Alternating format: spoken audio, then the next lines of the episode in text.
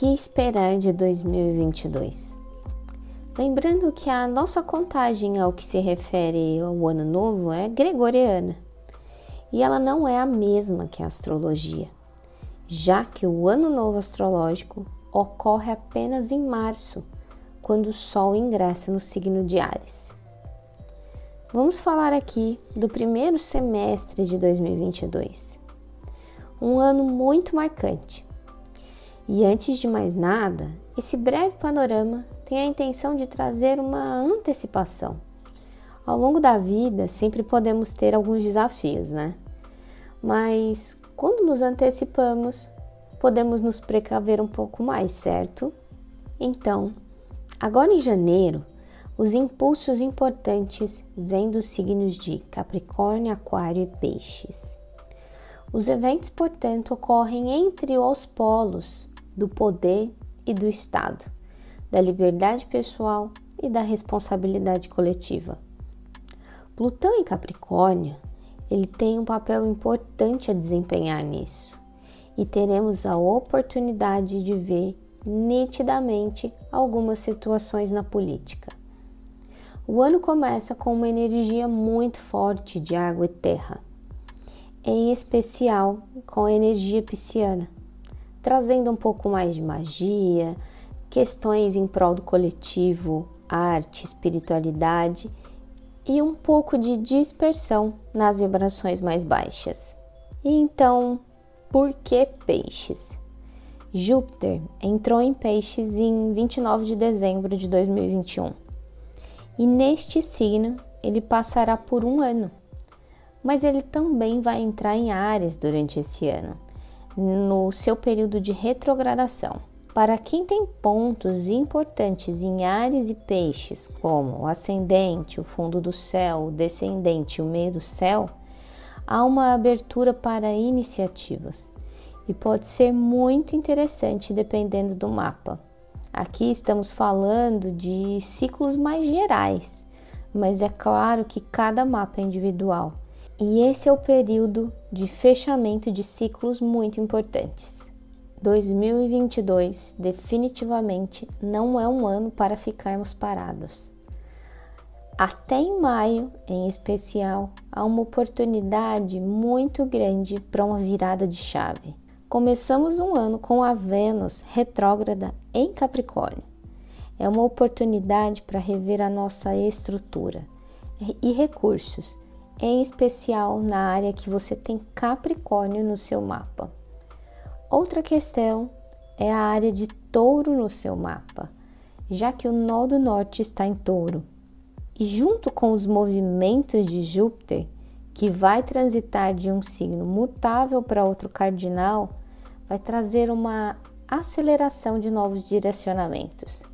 Até maio, e especialmente em abril, há muitos aspectos trazendo tensão para provocar rupturas, quebras então, vamos ver muitos questionamentos. Sabe aquela situação que a gente tentava empurrar para debaixo do tapete? Agora receberemos um impulso para tomada de decisão. Não há mais tempo para procrastinar certas situações. E o quão preparados estamos para esse novo processo? No digital, não voltaremos mais ao que éramos antes do início da pandemia.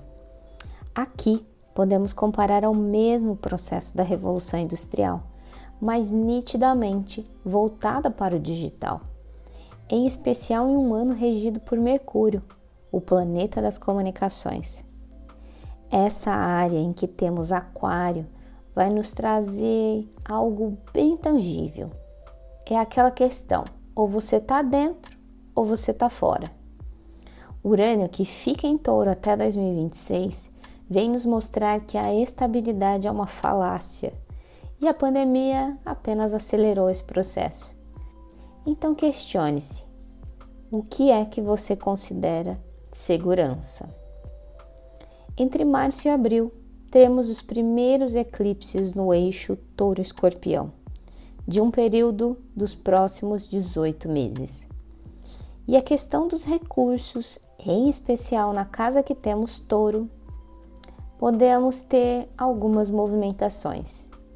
quebras, mas também uma grande oportunidade de avanços. E como eu disse, tudo tem relação com o seu mapa astral natal.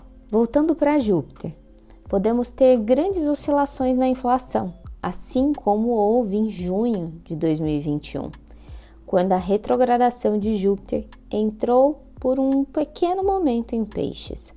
Questões ligadas à justiça, relacionadas, eu diria que em especial ao STF, podem ter um tom bem mais marcante para o ano.